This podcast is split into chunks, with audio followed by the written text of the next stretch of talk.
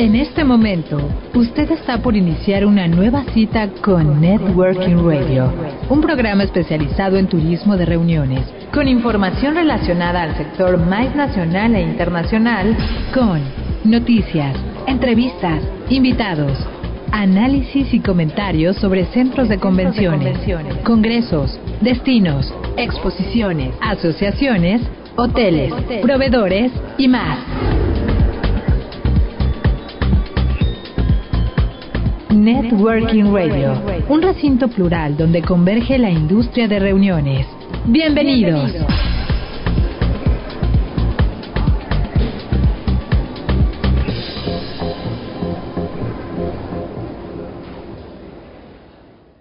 ¿Qué tal amigos? Buenos días, buenas tardes, buenas noches, como quiera que se encuentren, donde quiera que nos sigan y en la plataforma que nos escuchen. Sean todos bienvenidos a Networking Radio. Networking Radio, un programa producido por Factor Meetings, dirigido al sector MAIS o la industria de reuniones, donde hablaremos de los temas más relevantes que influyen en esta y que de la mano de expertos y profesionales estaremos conversando para entender mejor y conocer aún más nuestra querida industria. Deseamos que todos se encuentren bien y con salud en casa y les damos muchísimas, muchísimas gracias a todos nuestros amigos del sector que nos escuchan en nuestro querido México, en Estados Unidos, en Brasil, en Colombia, en España, en Alemania, en Argentina, en Chile, en Perú, en Italia e Inglaterra. Bienvenidos, bienvenidos sean todos ustedes al recinto plural donde converge la industria de reuniones. Asimismo, quisiera darle la bienvenida a mis compañeros de programa. Primero que nada, a mi compañera Nadia Roldán. ¿Qué tal, Nadia? ¿Cómo te encuentras? Hola, ¿qué tal? Muchas gracias. Pues bien, eh, ya lista otra vez para comenzar un programa más de Networking Radio y con un invitado sin igual. Excelente. También quisiera darle las gracias y la bienvenida a mi compañera Rosy Mendoza. ¿Qué tal, Rosy? ¿Cómo estás? Hola, ¿qué tal? Buenas noches, buenos días, buenas tardes, diría a todos. Y gracias por sintonizarnos una vez más. Muy bien. También quisiera darle las gracias y darle la bienvenida a mi compañero Juan Carlos Chávez. ¿Qué tal, Juan Carlos? ¿Cómo estás? Acá muy bien. Feliz de estar en una misión más de Networking Radio con mis colegas y con un líder de la industria como invitado especial. Así es. Eh, mi compañera Bernice Domínguez tiene eh, una cuestión profesional que no le permitió estar de inicio en el programa, de modo que más adelante se estará incorporando con nosotros. Esperemos que le vaya muy bien en esta encomienda. Y bueno, un servidor, Carlos Adán, les damos la bienvenida, los saludamos cordialmente. Y bueno, el día de hoy tenemos un programa muy, muy, muy, muy especial porque tenemos eh, con nosotros a uno de los líderes de la industria de reuniones y el día de hoy hablaremos de uno de los brazos fuertes de este sector y cómo se está desarrollando hoy la reactivación en los DMCs y los retos que enfrentan este, este sector, este segmento en esta nueva etapa, eh, no solo laboral, eh, sino de adaptación a lo que es eh, la pandemia y los nuevos protocolos que ellos también están desarrollando. Y para ello contaremos con la presencia de nuestro querido y muy admirado Armando Casares. Él es presidente de la Acción Mexicana de Destination Management Company, DMC, y también él es director general de Control Tour DMC de allá de nuestra querida Mérida. Invitado. Invitado.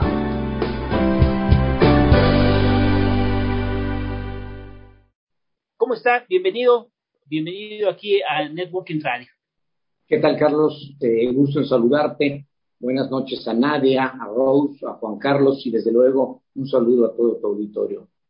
Muchísimas gracias. Y bueno, quisiéramos empezar, si nos los permite, preguntándole cómo se encuentra hoy este segmento, el DMC, el DMC, un aliado fundamental para la industria de reuniones, un aliado que también eh, se vio seriamente afectado por, bueno, toda esta ola de COVID y todas las instancias que se llevaron a cabo eh, a partir de, la pandemia. Entonces, como presidente de, de, MAC, eh, ¿cómo está llevando a cabo este proceso de readaptación y cómo lo está viendo la misma asociación para sus demás eh, compañeros en la República? Pues han sido 18 meses muy difíciles para toda la industria del turismo de reuniones, eh, estimado Carlos, aunque si bien sabemos que ha sido para todo el sector turístico, yo considero que el turismo de reuniones y el turismo de cruceros son los dos sectores o los dos nichos del, área turística más golpeados en, esta, en esos dos años de pandemia.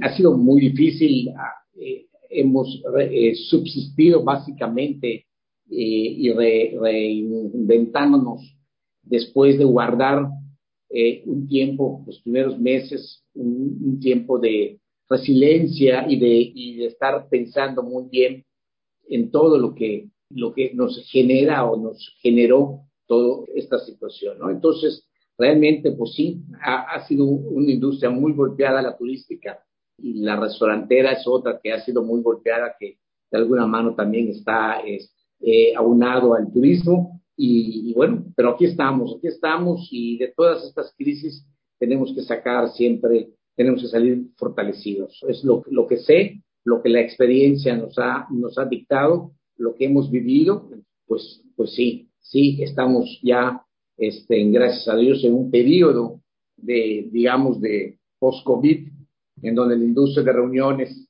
la vemos que empieza a, levantarse. Mi visión es que vaya regresando poco a poco esta industria de reuniones, porque ya notamos que empezamos a recibir en los diferentes destinos, nos comentan nuestros compañeros asociados que están a lo largo de toda la República Mexicana, que empiecen a recibir visitas de inspección, hoy es que Cabo San Lucas, hoy es que la gente de Guadalajara, desde luego nuestros socios en, en, Monterrey, en el, en el, centro del país, Ciudad de México y estados vecinos, eh, empezamos a tener ya este, visitas de inspección. Eh, justo con lo que usted está mencionando, buenas noches. ¿Qué estrategias entonces ahora, post pandemia, o bueno, nueva realidad, por así decirlo, están ahora desarrollando estos destinos que usted nos comenta, estas inspecciones. ¿En qué consiste? ¿Por qué ya empieza a ver cómo se están reactivando?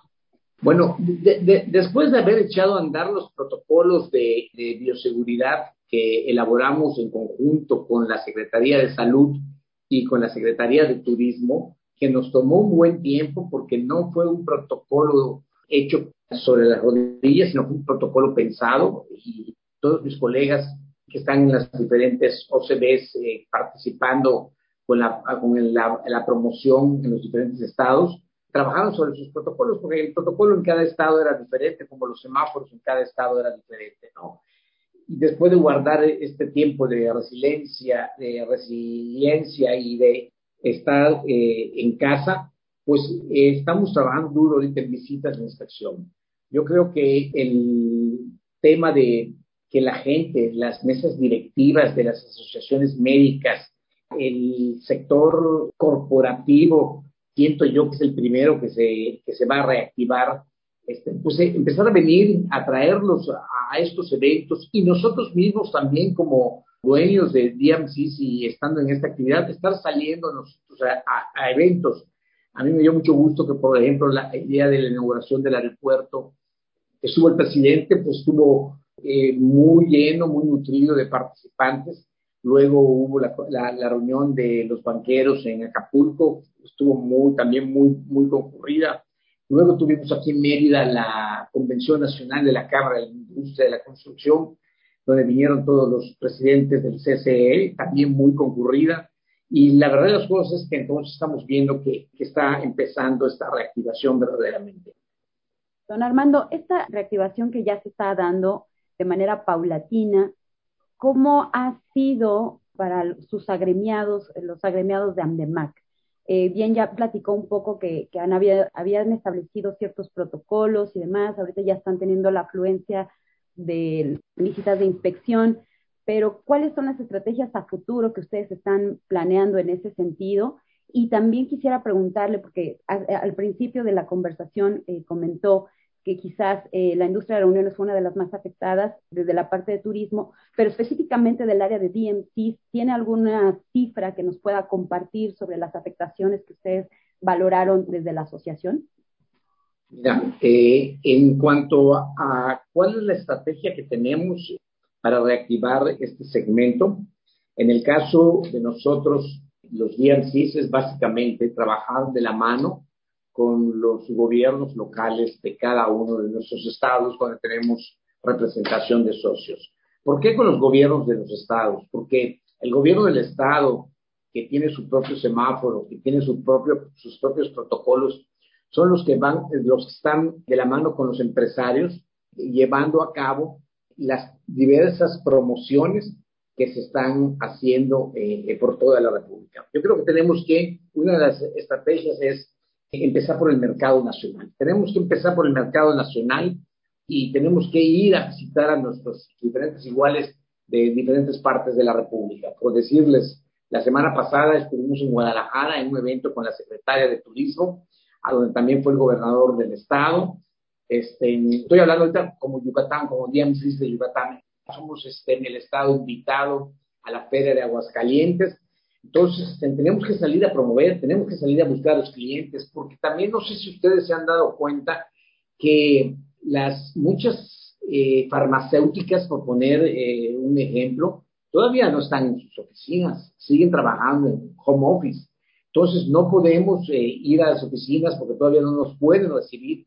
Entonces, de alguna forma, seguimos, este, pues, estamos haciendo estas promociones porque a los eventos sí van, este, podemos hacer todos estos, estos cursos de capacitación, los estamos dando por también en línea y se ha activado más esta parte, como les decía yo en un principio de la parte digital. Entonces, pues la estrategia es salir a la calle nuevamente, ir a, visitar a, nuestros posibles clientes y visitar también a, los gobiernos de los estados del propio país, ¿no? Y en cuanto a, los números, no, no los tengo todavía porque los maneja Comil y nos los van a presentar en la reunión que tenemos el día 6 en Guadalajara, en la asamblea que tenemos el día 6 en Guadalajara. El presidente Alejandro Ramírez nos debe de presentar los números. Pero sí te puedo decir que, que, febrero fue, fue un mes eh, muy positivo y marzo también ha sido un mes muy positivo.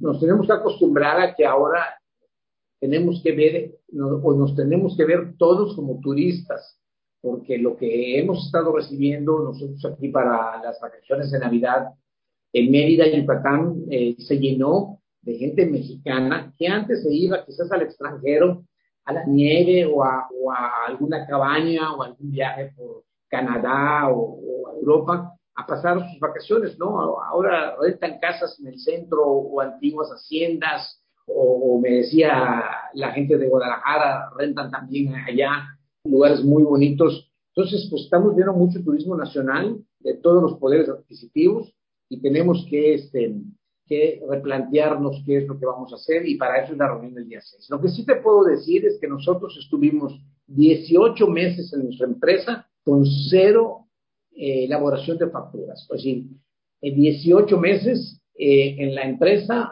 no tuvimos ingresos, no emitimos ni una sola factura. Entonces, pues ahí te puedo decir que en el caso de nosotros nos fuimos básicamente, estamos eh, partiendo de cero este año y, algunos eventos que tuvimos a partir de noviembre y diciembre del año pasado, pero todos estamos iguales.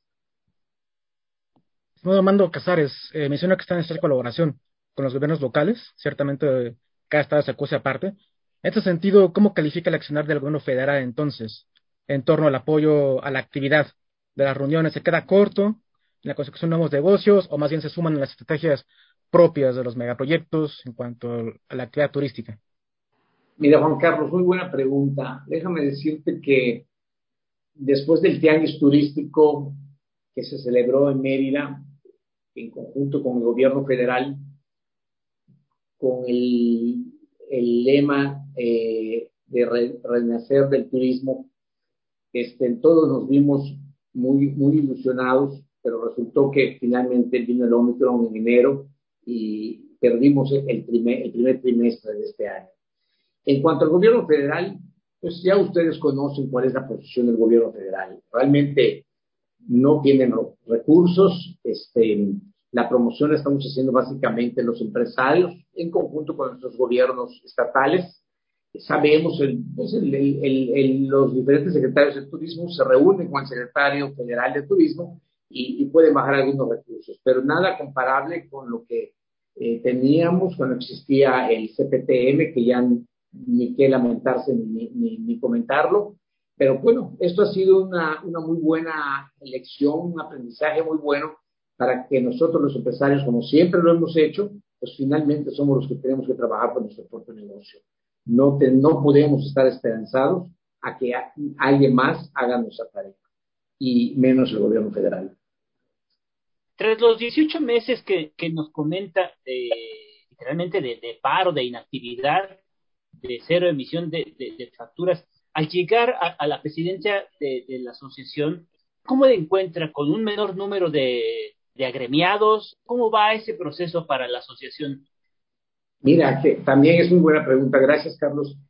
La verdad de las cosas es que la Laura Cerda, que fue mi antecesora, una excelente presidenta.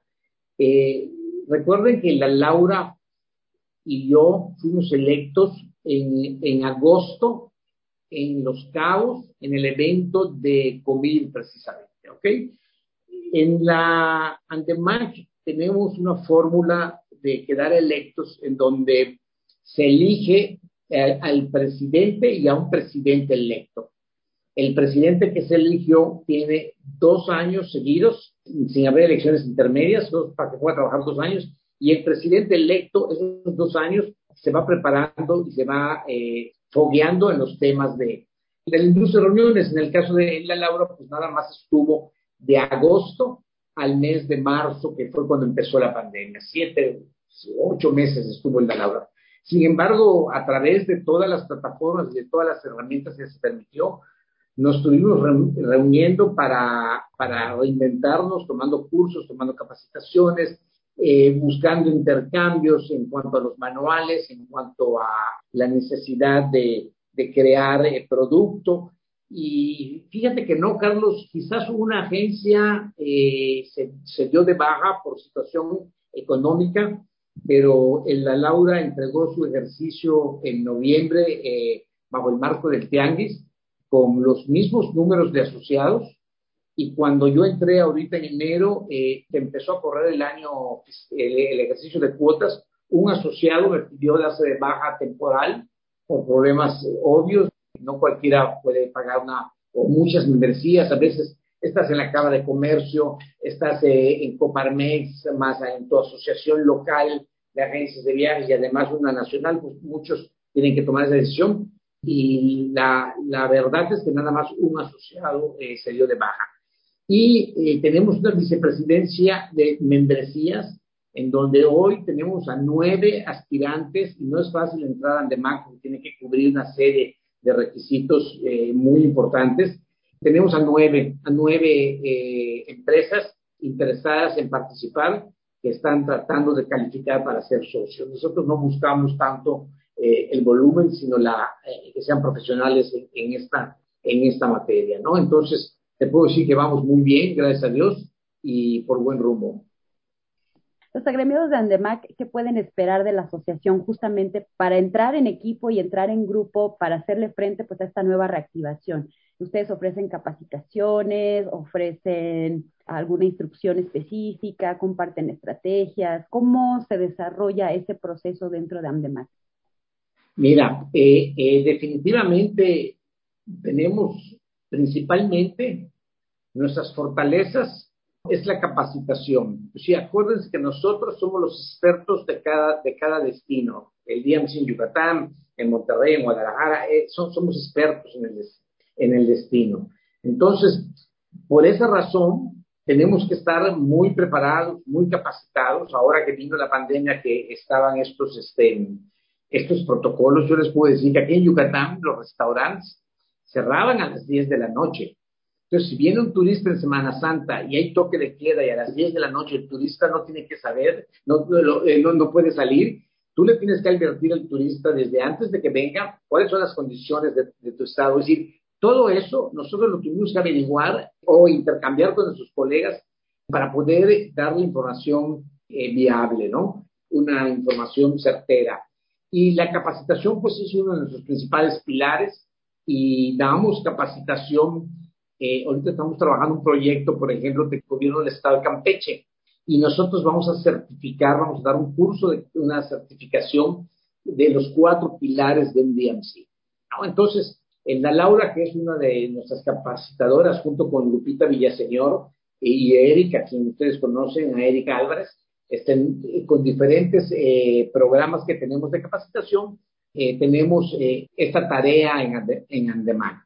Entonces, bueno, pues te digo que sí, la capacitación es una de nuestras fortalezas. El segundo encuentro de DMCs latinoamericanos es un reto que tenemos ahorita por segundo año. El año pasado lo hicimos bajo el marco de IBTM Américas. Este año, en agosto, lo vamos a repetir otra vez eh, bajo el marco de IBTM Américas, el, el, segundo encuentro, porque tenemos que buscar también una excelente, un excelente networking con la gente de Centro y Sudamérica. Entonces, hacia eso vamos y esas son pues, las fortalezas. El networking que tenemos entre todos nosotros es, es, es, muy importante. Déjame decirte que tenemos un grupo de chat, como se acostumbra ahorita, en donde estamos todos los socios gente, oye, ¿quién me puede apoyar aquí? ¿Quién Lo que estamos buscando es que nosotros, los DMCs, a través de Andemac, seamos uno solo. Si yo te puedo ofrecer a través de mi compañía Control Tour servicios en Guadalajara, servicios en Cancún, servicios en, en el Valle de Guadalupe. ¿Por qué? Porque todos esos lados tenemos asociados y tenemos ese intercambio. Entonces, pues es básicamente una de las fortalezas que tenemos. Muy bien, eh, estimado Armando, chicos, tenemos que hacer nuestra primera pausa. Digo que si les parece bien a todos nuestros podcast escucha, vamos y venimos, no se vayan. Esto es Networking Radio.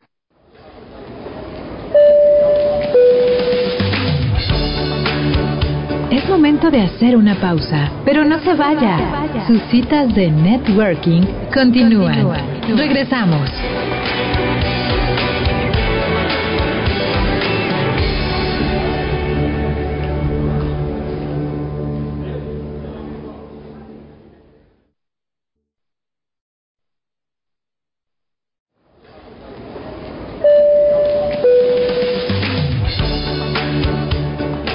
Para que esta cita sea más productiva, le recomendamos ponerse en contacto con nosotros. Continuamos. Continuamos.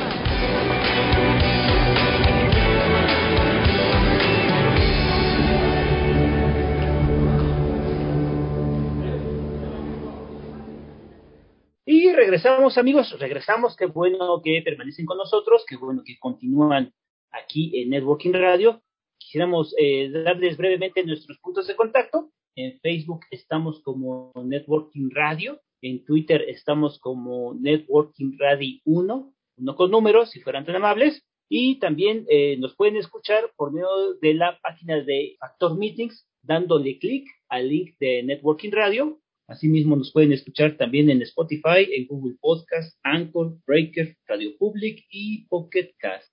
Y bueno, continuamos con nuestra charla con nuestro invitado de lujo, el presidente de Andemac, Armando Casares. Y bueno, eh, don Armando, también quisiéramos eh, preguntarle otro de los elementos eh, fundamentales hoy, sobre todo para la reactivación ya nos comentó de, las alianzas, de, los programas que tendrán en un futuro, como estas reuniones por el GEMI, un próximo foro de DMCs, pero a ver, háblenos un poquito, por favor, de cómo fue el integrarse eh, como presidente a DEMAC, sabiendo de todos estos elementos que se venían en contra después de una pandemia. ¿Qué tan fácil, qué tan difícil fue no solamente decidirse, sino escuchar a los mismos agremiados de los problemas en los que estaban metidos, de los problemas que se les eh, ocasionó por esta falta de actividad? Mira, no, no es que me haya yo decidido meter, sino yo ya desde agosto del de 2019 en Los Cabos eh, me, me, eligieron ahora sí que como presidente electo para la segunda parte como la Laura, o sí, la Laura estuvo dos años y, me, me, me, toca a mí ahorita, ¿no? O si ya venía yo eh, encarrilado en eso. Y bueno, hay que tener en cuenta que nuestra actividad, este, en nuestra actividad pensamos con, con el corazón, ¿no? Hay que darnos cuenta que hemos vivido toda la vida, al menos yo, del turismo, es lo único que, que sé hacer. Eh, desde que muy joven me fui a trabajar como director eh, comercial a Viajes Bojorques. No, no empecé siendo director comercial, obviamente. empecé siendo gerente de sucursales. Yo abrí varias sucursales de Viajes Bojorques con don Alberto Bojorques Pérez, quien era yucateco, y doña Delfina Patrón. Y de allá este, eh, crecimos y estuve luego como director de, promoción de tarjetas Banamex, hasta que después del 85, que llegó el temblor en el 86, regresé a vivir a Mérida. Entonces, pues la verdad de las cosas que, regresando a tu pregunta y diciéndote que pensamos con el corazón, pues no habría otra manera de no hacer y no meterse a trabajar por esta industria, ¿no? Que nos ha dado muchas satisfacciones. También no hay que ser ingratos. Entonces, hay que dedicarle tiempo, hay que dedicarle dinero también. Ustedes saben que estas cosas cuestan y, hay que meterle ganas, ¿no? Porque, porque lo necesita la industria, lo necesitan los socios y, ya teníamos un compromiso de estar en, esta, estos dos años y definitivamente pues hay que honrar la palabra. Armando Casares eh, ya nos adelantó un poco sobre el segundo encuentro de DMCs, Latinoamericano de DMCs, a celebrarse en agosto próximo, eh, igual también bajo el marco de Américas. Sin embargo, ¿tienen pensado participar en otros eventos nacionales o internacionales? No sé, si viene IMEX con la presencia de Andemac. Eso por una parte y por otra parte, ¿están viendo algunas tendencias en, cuanto a los DMCs del mundo que ustedes están adoptando? Sí, sí, Juan Carlos. Eh, IMAX, efectivamente, eh, vamos a participar eh, una delegación. Igual estamos, independientemente de IBTM América, buscando eh, la participación de mucha gente, muchos DMCs de Centro y Sudamérica en nuestro evento. Y más que nada, lo que estamos buscando también ahorita en nuestra asociación, muchos socios nuestros dieron un, viraje y están buscando el turismo de bodas, el bodas destino, porque finalmente todos nos tuvimos que capacitar en todo, incluso durante la pandemia dimos un, un curso de prepara tu propio evento, haz de cuenta que si la tecnología ya la teníamos para hacer todo eso, así como puedes hacer una boda civil, cómo puedes hacer una boda religiosa para poder este, tener ingresos, ¿no? Y, y fuimos nosotros mismos productores de nuestros propios eventos. Entonces, vamos a seguir bajo esta línea, vamos a estar participando también a nivel nacional e internacional en los, eventos de, destino, de bodas destino, porque tenemos eh, lugares preciosos en todo México y es una actividad que, va muy bien con nosotros. Parte este, de nuestras funciones es el, los congresos, convenciones, incentivos y bueno, y tenemos que participar en todo ello. Don Armando, yo me quedé hace un momento con lo que usted comentaba sobre eh, que a pesar de que sí se han acercado con algunos gobiernos locales, ¿no? Si no es que con todos, para pues justo hacer sinergias y demás, al final usted dijo contundente, pero nosotros como iniciativa privada tuvimos que demostrarles que trabajando en equipo, muy a pesar de si nos apoyan o no, teníamos que seguir. ¿En qué consiste justamente eso? ¿A qué se refiere usted con ese trabajo en equipo de iniciativa privada en donde le dicen al gobierno, bueno, no se puede, gracias? Bueno, me refiero a que básicamente no hay promoción en el extranjero de México, no solo en el turismo de negocios, sino todo, en todos los nichos de mercado del turismo hacia México. ¿Cómo lo hicimos? Pues, pues con mucha comunicación entre nosotros. Ya, afortunadamente la Andemac es una asociación que ya tiene 15 años de, haber sido constituida.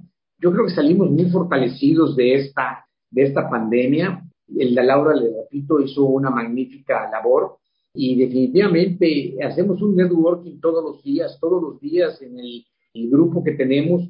Tenemos pendientes, tenemos preguntas. La gente está empezando a, a retomar las actividades y, de repente nos preguntan, oye, pues, ¿qué horario tienes ahorita en Yucatán o, o a Lupita en Guadalajara? ¿Cómo están? Entonces, esa retroalimentación que tenemos nosotros con todos los DMCs de la República, pues quizás no la tengan todo, porque todos, porque a lo mejor una asociación está enfocada más a otros lados. Nosotros somos los expertos del destino, nosotros estamos en comunicación con el gobierno del Estado estatal, para la Secretaría de Salud, a través de la Secretaría de Salud para efectos de protocolos y permisos, y estamos en contacto con la Secretaría de Turismo para efectos de promoción. Entonces nosotros estamos trabajando bien con nuestro gobierno de los estados. Estuve en Campeche hace poco con los socios de ahí. En Campeche están trabajando muy bien. Voy a Guadalajara y también voy a estar haciendo una visita, unas visitas de, de campo con, con Lupita Villaseñor, en Monterrey también ya se están incorporando otra vez las empresas. Yo creo que lo primero que, va a regresar, que se va a reactivar, es el, turismo corporativo. Es el, es el primer segmento que se va a reactivar porque las empresas ya necesitan incentivar a, sus, a sus socios. Nosotros tenemos cotizados, por ejemplo, les puedo decir que Yerbalife, tenemos un grupo de Yerbalife, tenemos un grupo de, de una aseguradora de GNP, ya lo tenemos, tenemos a la Asociación de Gasolineros que van a venir, vienen a la inspección ahorita y en junio tienen su evento acá. Entonces, realmente la reactivación de, de la industria de reuniones se está dando, se está dando porque la estamos viendo y creo que porque estamos fortalecidos y, hemos salido muy unidos de esta, de esta pandemia, de esta crisis de estos dos últimos años. Siendo esta reactivación paulatina, ¿usted tiene una fecha estimada, un año específico donde proyecten quizás recuperar el trayecto que veníamos teniendo desde 2019? Sí, mira, yo desde la primera vez que me entrevistaron, que querían saber cuándo pensaba yo que se iba a dar esta reactivación, yo siempre les dije que para el 2023 siempre comenté que para el 2023, porque la experiencia que hemos tenido, llámese el temblor de Ciudad de México del 85, llámese las Torres Gemelas de Nueva York el 11 de septiembre, eh, llámese el tema de ahorita que estamos viviendo, todo, todo en menos de tres años no vuelves a ser el mismo. Entonces, este, eh, vamos a tomarnos parte de lo que resta de este 2022 y yo creo que el primer trimestre del 2023 podríamos decir que estamos iguales que, el 2018 y 2019, que fueron dos años muy buenos.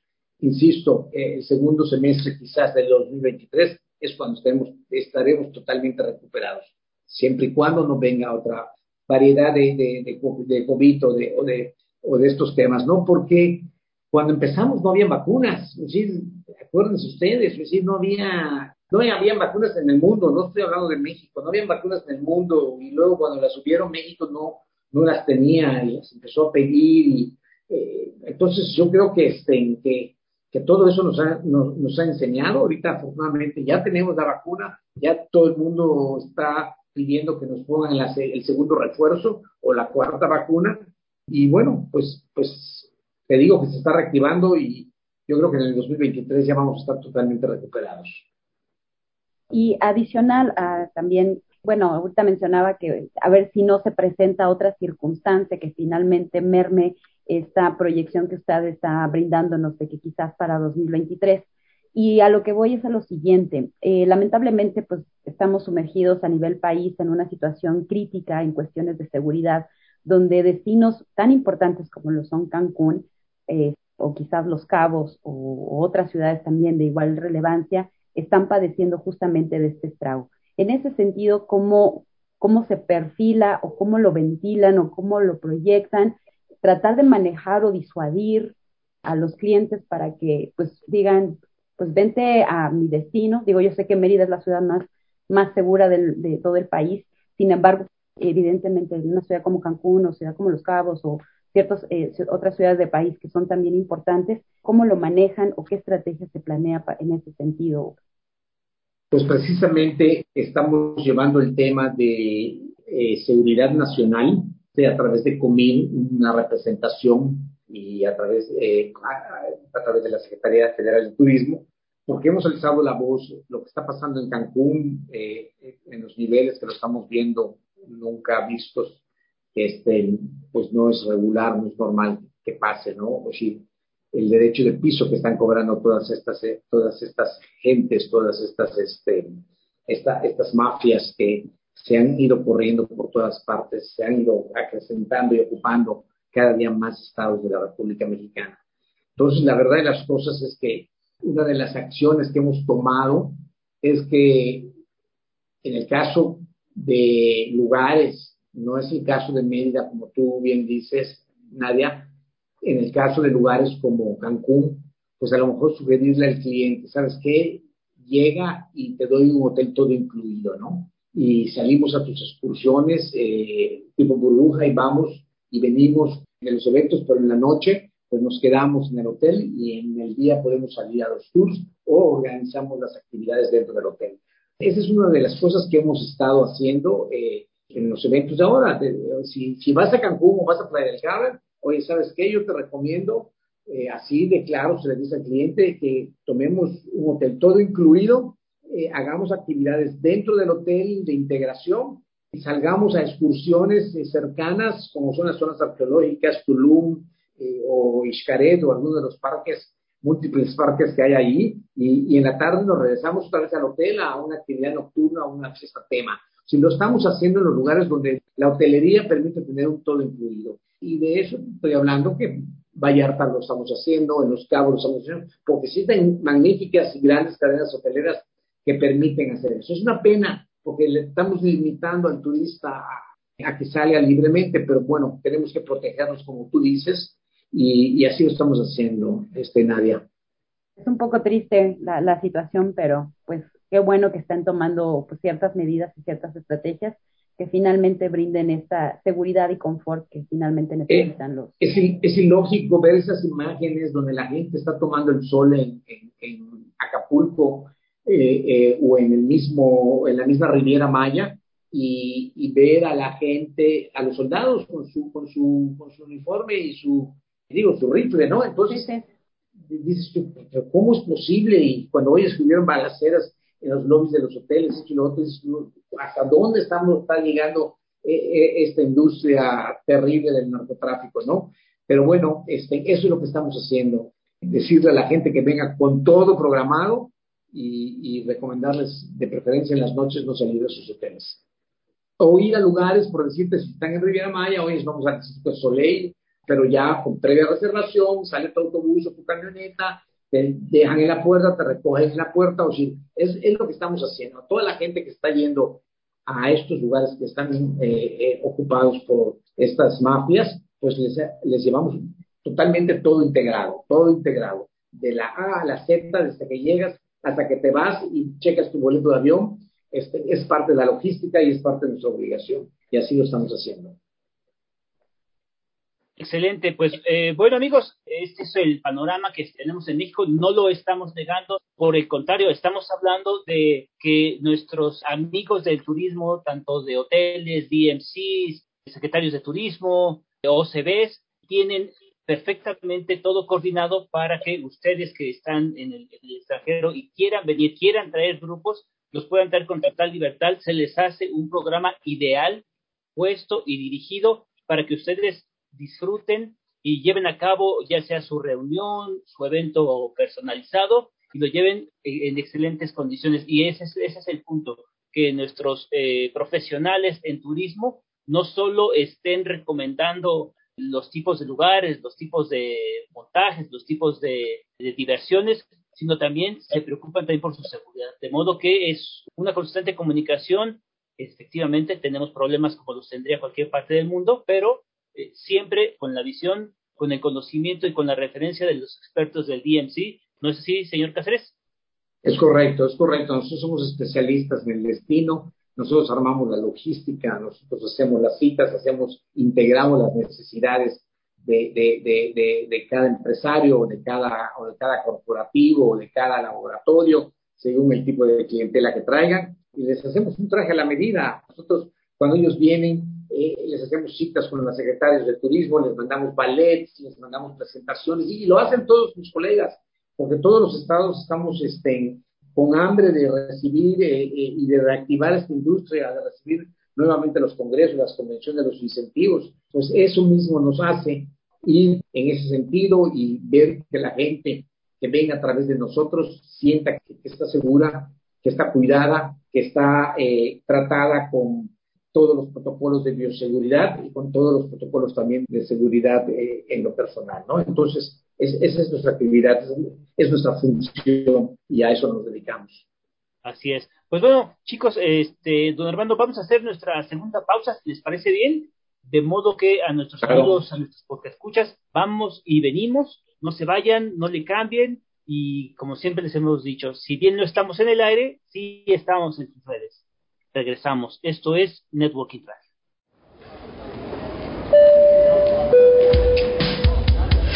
Es tiempo del coffee break. En unos minutos continuaremos con nuestro networking. Volvemos. Volvemos.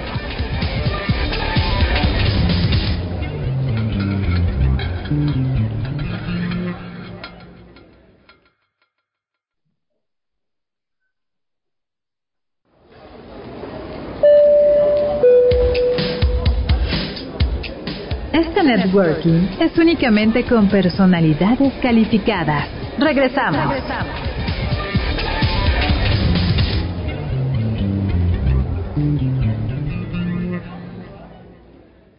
Y regresamos amigos, regresamos. Qué bueno que continúan con nosotros. Para nosotros es un placer continuar con ustedes. Les recordamos que este coffee break es cortesía de nuestros amigos de Café Diamansol. Café Diamansol, un café 100% mexicano cuya virtud es lograr un sabor armónico, balanceado y delicioso ideal para el home office y para los eventos. Y lo pueden adquirir en su tienda en línea en www.cafediamansol.com. Y bueno, continuamos con nuestro extraordinario invitado, don Armando Casares, eh, hablando de la función y todas las estrategias que están planeando, no solo en Andemac, sino los mismos DMCs de toda la República, para llevar a cabo lo que saben hacer, que es dirigir, orquestar y recomendar los mejores lugares, las mejores formas y por supuesto los mejores tiempos, no solo para grupos, sino para individuales, para que disfruten eh, su estancia aquí en México. Don Armando, uno, uno, de los factores también principales que se han estado dando en la industria es este cambio, no sé si de buenas prácticas o de desesperación, en el cual los hoteles incluso están tratando de hacer las funciones de un DMC. En este caso, eh, y después de una pandemia, ¿quiénes, ¿quiénes podrían ser actualmente la competencia de un DMC?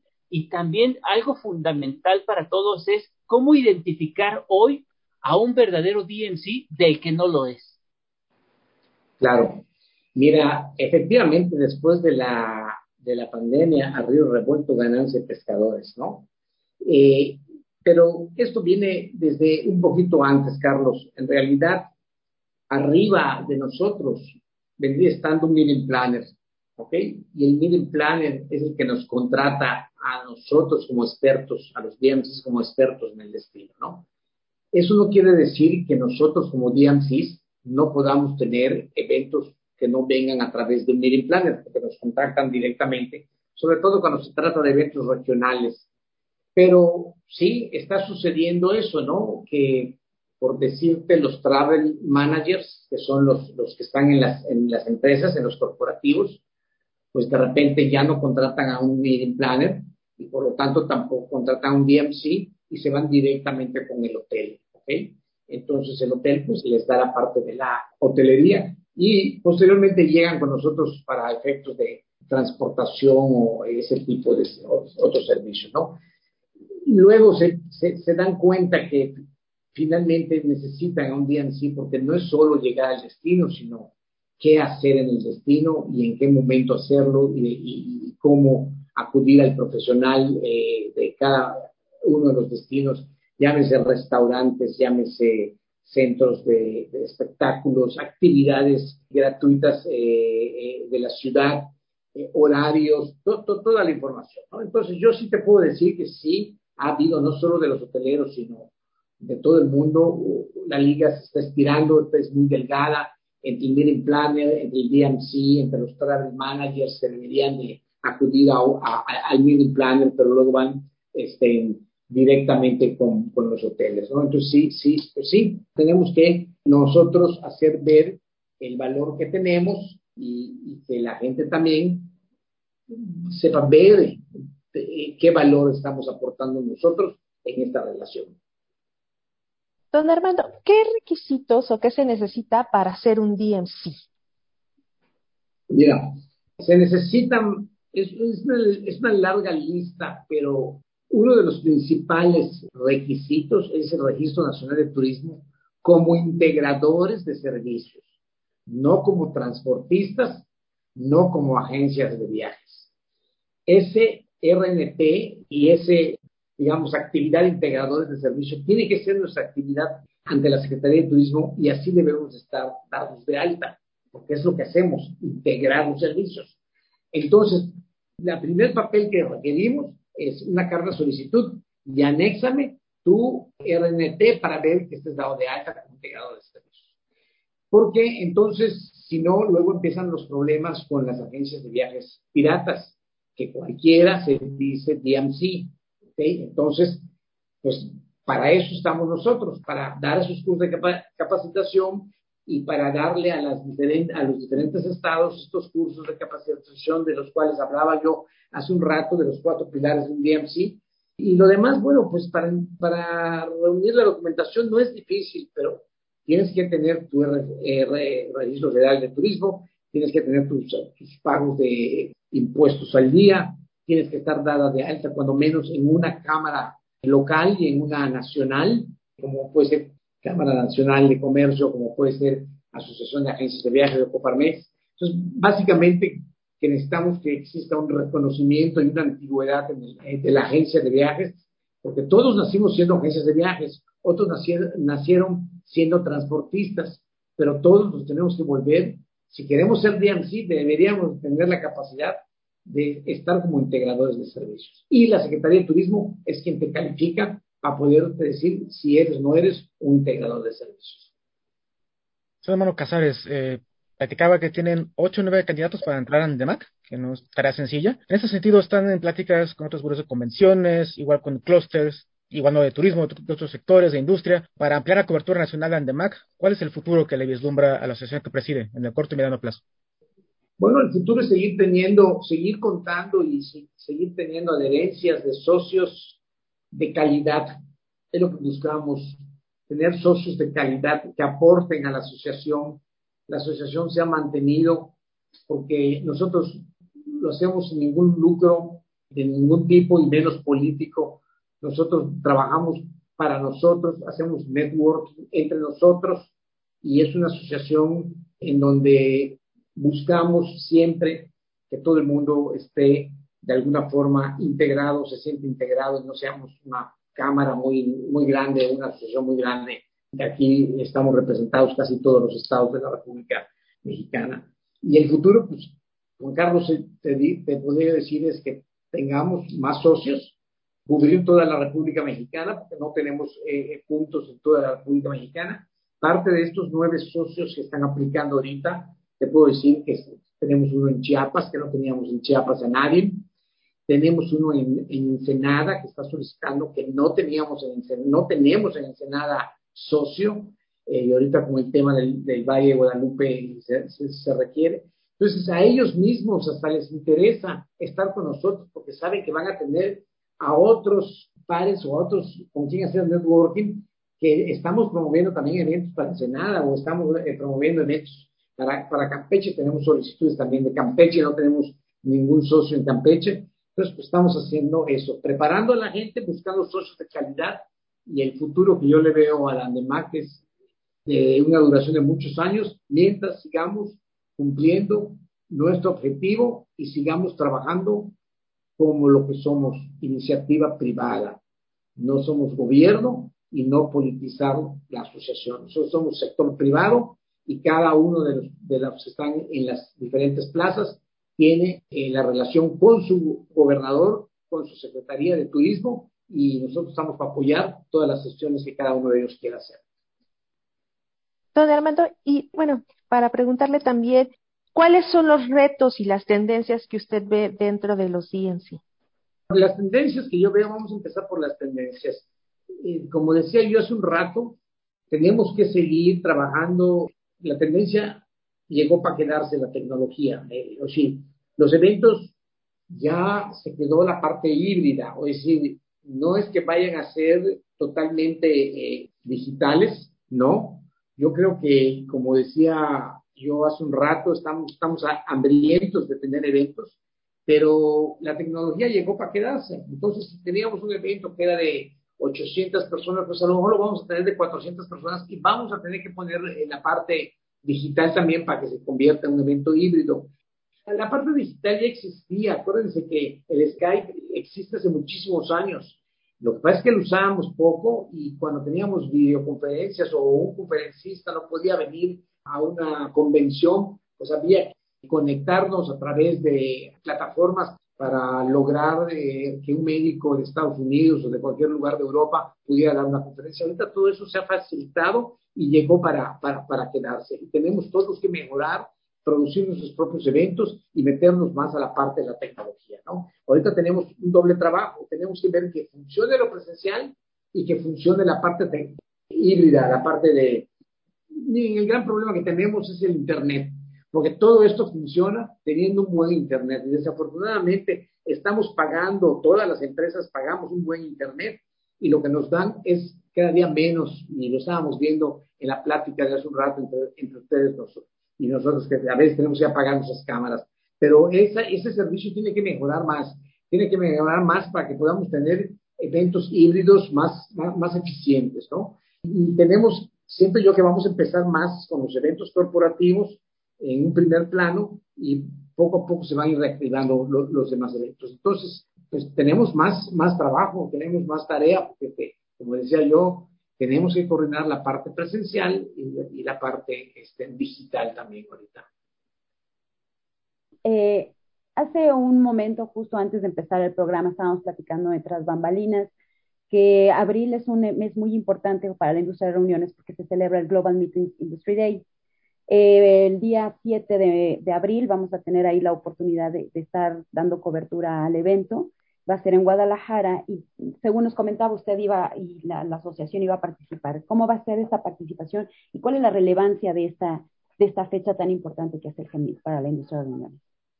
Bueno, pues primero que nada la relevancia es que exista un día eh, en donde se celebre esta actividad, ¿no? A, mí, a nivel mundial me parece sumamente importante poder celebrar eh, el evento de, la fecha de turismo de reuniones. En cuanto a nuestra participación, déjame decirte que nosotros a través de Comil elaboramos eh, un programa en donde estamos participando como Comil, que no me correspondería a mí comentarlo, porque somos parte de Comil, no lo estamos haciendo solo nosotros, pero tenemos una agenda de, de trabajo con conferencias este, muy importantes, con el apoyo también de, destino Guadalajara, y es lo que vamos a estar haciendo. Realmente allá la, la, la palabra la lleva este, nuestro presidente nacional, eh, Alejandro Ramírez Taché, y ya está integrada la, la agenda para esta celebración. Muy bien, don, Armando, se acaba de integrar nuestra compañera Bere. Eh, Berenice, entonces, eh, Bere, no sé si gustas cerrar eh, el programa con, con alguna pregunta.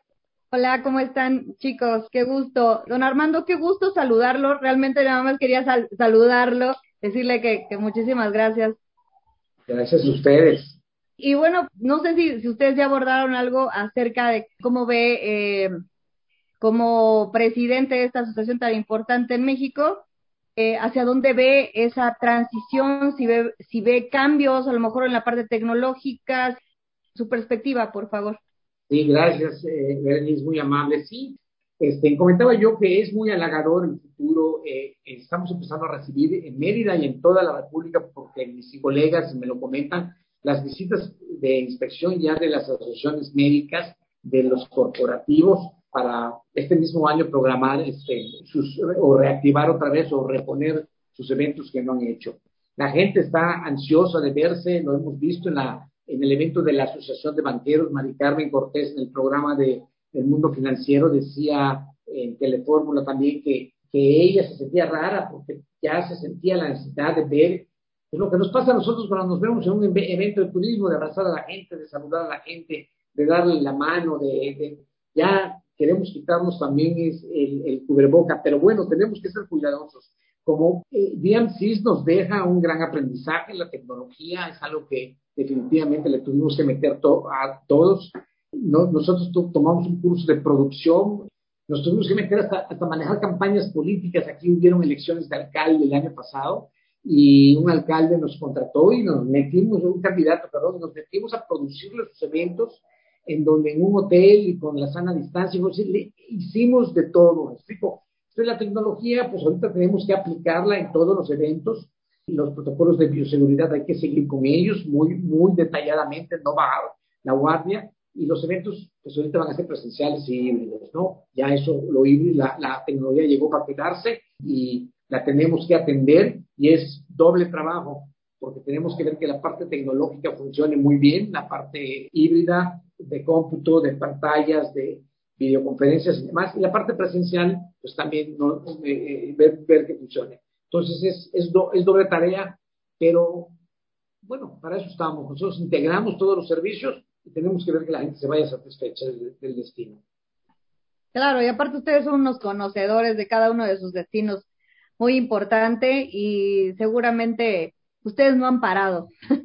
Así es, no hemos parado, incluso hicimos, llegamos a hacer bodas, bodas civil por, por Zoom, produciendo el evento y, y bueno, y no, bueno. Una, tuvimos una boda también en, en, en, San Miguel de Allende, que la misa también por Zoom, porque nada más en la iglesia, en una de las casas de las haciendas que se rentan allá podían estar creo que 20 personas nada más, entonces el resto de la familia quería ver. Entonces, hasta bodas hicimos civiles o bodas religiosas, eh, eh, este, nos unimos productores de nuestros propios eventos, es la verdad. Tuvimos, tuvimos que rascarle por todos lados, ¿no? Compramos equipo, invertimos en equipos, claro. para tener también nuestro propio equipo, porque rentarlo. Y es algo que va a ir desapareciendo, no del todo, porque tenemos que seguir dando, como siempre lo hacíamos, las conferencias de los grandes eh, actores que no podían venir a Estados Unidos, siempre habían conferencias a distancia, pero ahorita ya llegó para quedarse eso y tenemos que dar la opción de la parte tecnológica, definitivamente. Así es. Don Armando, yo tengo ahora eh, una curiosidad. Ya de que ya se empieza, como usted lo mencionó anteriormente, a reactivar la industria y parte también de esa reactivación consiste en crear nuevas estrategias por parte del gobierno. Y el gobierno lo que entiende por reactivación turística es crear gran infraestructura, como es el caso del nuevo aeropuerto de la Ciudad de México y el tren Maya. ¿Qué opina al respecto? ¿Considera que sí lo va a lograr? ¿Que sí Mira, lo son? Sí. El aeropuerto Felipe Ángeles, la verdad de las cosas, yo en lo personal siento que va a tardar en, en levantar si es que levanta. No, no entiendo yo, no consigo yo un aeropuerto sin vuelos internacionales, pues eso no lo consigo. Es más, me comentan que ese vuelo de, que viene de Venezuela, básicamente está viniendo de Venezuela únicamente porque para tener los permisos tienen que tener un vuelo internacional para que pueda mantener esa, esa categoría de aeropuerto internacional. Dicen que la gente que está viniendo, no sé si sea verdad o no, está, está viniendo y se regresan en el mismo vuelo o les dan un incentivo, algo así, ¿no? Pero realmente, mientras no haya vuelos internacionales, no va a funcionar ese aeropuerto. No importa dónde esté, porque, porque tenemos dos, hay, hay, hay en, muchos lados, eh, vas a, a, Argentina y hay dos aeropuertos, y vas a Nueva York y hay dos aeropuertos, ¿no? Si no, no, no, eso no importa, si no importa si está bien hecho y hay la capacidad y la necesidad de tener dos aeropuertos, que yo no creo que haya la necesidad de dos aeropuertos, es importante tenerlos. Toda obra de infraestructura es buena y suma, pero tenemos que ver que tengamos todos los servicios y todas las facilidades. Y hoy por hoy, ese aeropuerto no tiene todas las facilidades ni tiene todos los servicios. Y uno de los servicios más deficientes que tiene es no tener conexión para vuelos internacionales. En el caso del tren Maya, yo la verdad, este, que hubiese yo empezado por, por partes. ¿Qué siento yo que les está pasando? No es un mal proyecto, pero yo creo que hubiesen hecho quizás el Cancún Mérida, abrieron demasiados frentes, tienen levantadas las vías por todos lados y están tratando de ver cómo lo acomodan y cómo lo terminan. Entonces, pues es lo mismo el aeropuerto. ¿Cuál es el negocio? La carga quizás para eso sirva, para mover carga de, pues de Chiapas quizás de Tabasco a, Quintana Roo, porque de Yucatán ya se mueve por carretera, nosotros estamos a, a 320 kilómetros de Cancún o, o, de cualquier otro de, destino de playa ahí cercano o de Riviera Maya. Entonces, no, porque para pasajeros no creo yo que, que funcione, llegas más rápido en, este, por carretera y, el tren, bueno, quizás un tipo de turismo un poquito más, más de un poder adquisitivo más bajo o, más regional. Donde yo siento que sí puede funcionar un poquito es que, y creo yo que fue una, fue una de las grandes cosas que el, el presidente López Obrador pensó, la, la, mano de obra que hay en, Quintana Roo, llámese Riviera Maya o cualquier parte de Quintana Roo, es de Yucatán y de Campeche. Entonces, todas las camaristas, todas las eh, recepcionistas, los taxistas eh, y albañiles y mano de obra en sí, hay grandes campamentos cuando se construyen los hoteles y que la gente no puede, los albañiles no pueden regresar a sus, casas por meses porque tienen campamentos y no pueden salir. Están acercando esa mano de obra para que la gente de Chiapas, para que la gente de, de Tabasco pueda tener acceso a esa mano de obra. Pero pues de allá y de la carga, pues es donde yo creo que pudiera funcionar, porque pasaje no creo. Y si dicen que va a ir a 80 kilómetros por hora, pues vas a llegar más rápido en un vehículo, ¿no? Entonces, no lo, no, no, no lo siento. Y han abierto demasiados frentes y ojalá lo concluyan, porque, insisto, toda infraestructura eh, genera una mano de obra y, debe generar riqueza. Entonces, pues vamos a esperar a ver qué pasa con el de Maya, a ver si lo van a terminar. Oiga, y como residente de, toda esa península y conocedor también de la misma, sí, son muy graves las cuestiones ecológicas, la deforestación que se está desarrollando a partir del tren Maya. Básicamente en Campeche. Campeche eh, es el, estado que más se está eh, eh, talando. sí están cortando una... Si ustedes ven el, el trazo del tren Maya, este, sí, Campeche para ir a esa parte de, del sur de Quintana Roo sí están afectando mucho. En el caso de Yucatán no tanto, porque acuérdense que el, ferrocarril en Yucatán llega desde la época de Porfirio Díaz. Nosotros el tren, el, puerto de altura, tiene vías de tren, porque el Enequén que venía, perdón, el Enequén que se producía en Yucatán se exportaba. Entonces las vías del tren y unas bodegas que se volvieron luego el primer centro de convenciones eran bodegas a guardar las pacas de pequeño, ¿sí? Y ya estábamos conectados con Ciudad de México en tren. Si nosotros antiguamente nuestra conectividad era por barco a Estados Unidos y por tren a la Ciudad de México. Estoy hablando en la época de mis, abuelos, ¿no? Entonces ya teníamos una infraestructura de tren desarrollada que se está aprovechando, no se está, no se está talando. Pero en el caso de Campeche y de Quintana Roo, sí están talando mucho, ¿no? Y está en ese pugilato ahorita y desde que la gente está alzando la voz, es que debe de ser. Entonces, pues no sé qué permisos ecológicos tengan, porque hoy en la mañana oí en, en algún noticiero que decía que sí cuentan con los permisos de, ecológicos para poder hacer ese trabajo. Pues sí, si ellos mismos dan los permisos, pues deben haber hecho una manifestación de impacto ambiental muy rápida para, para decirse que sí a ellos mismos. Uy, pues caramba, qué, qué lástima y pues bueno, del, del no se va a talar ni un árbol, vamos a talar todo lo que se pueda, pues lamentablemente llegamos a ese paso con esta administración. Pero bueno, eh, don Armando Casares, eh, hemos llegado al final del programa, le agradecemos infinitamente esta, eh, esta presentación, le agradecemos mucho su tiempo, le deseamos todo lo mejor en su presidencia de Andemac. Es un gusto tenerlo para, con nosotros y como siempre estamos a sus órdenes. Muchísimas gracias. Gracias, Carlos. Gracias, Nadia. Gracias, Rose. Bere, muchísimas gracias. Gracias, Juan Carlos. Estamos a sus órdenes siempre que quieran, con muchísimo gusto. Estamos a sus órdenes y sepan que en Andemac tienen ustedes un aliado y a muchos socios que están muy interesados en tener este tipo de relaciones de intercambio con ustedes. ¿Nos ibas a compartir tus redes sociales o dónde podemos ver Andemac que nos habías comentado? Claro que sí, estamos en Andemac AC, en Face, estamos también en Instagram como Andemac AC, también en LinkedIn y en Twitter. Son básicamente las redes sociales que estamos utilizando.